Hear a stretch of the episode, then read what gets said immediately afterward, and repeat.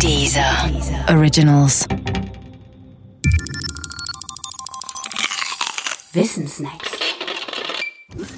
Konrad Zuse und die Rechenmaschine. Die legendäre Z3 war der erste echte Computer. Das Licht der Welt erblickte sie 1941.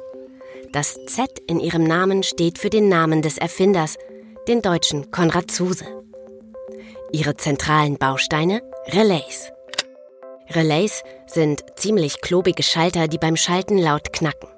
Das Tolle an ihnen, sie funktionieren nicht mechanisch, sondern elektrisch.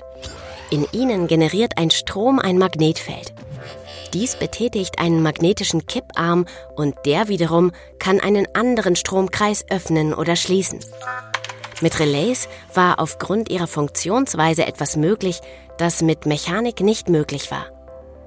Nämlich Strom steuern mit Strom. Alle Rechenmaschinen vor der Z3 waren mechanisch oder hatten mechanische Komponenten im Steuer- oder Rechenwerk.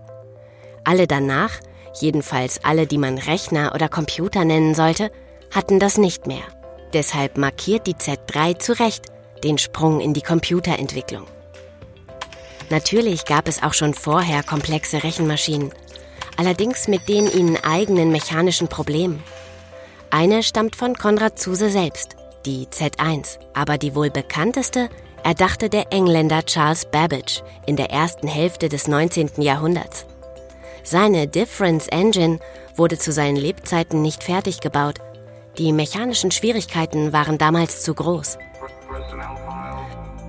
Auch die von Zuse verwendeten Relays waren untauglich für die Entwicklung größerer Rechenmaschinen. Den Relays folgten die Röhren. Das sind elektronische Schalter ohne Mechanik, dafür mit hohen Ausfallquoten, weil ihre Funktionsweise auf dem Glühen von Metall beruht. Erst die Erfindung des Transistors und dann die Erfindung der integrierten und hochintegrierten Schaltkreise machten Computer möglich, wie wir sie heute kennen mit großer Rechenleistung, schnell und zuverlässig. Konrad Zuse war als Unternehmer anfänglich recht erfolgreich. Das Glück verließ ihn in den 60er Jahren. Es heißt, den Banken seien Investitionen in Computergeschäfte damals zu riskant gewesen. Wer einmal eine Zuse sehen möchte, kann das tun. Im Konrad Zuse Museum. Es befindet sich in dem kleinen Ort Hühnfeld in Hessen.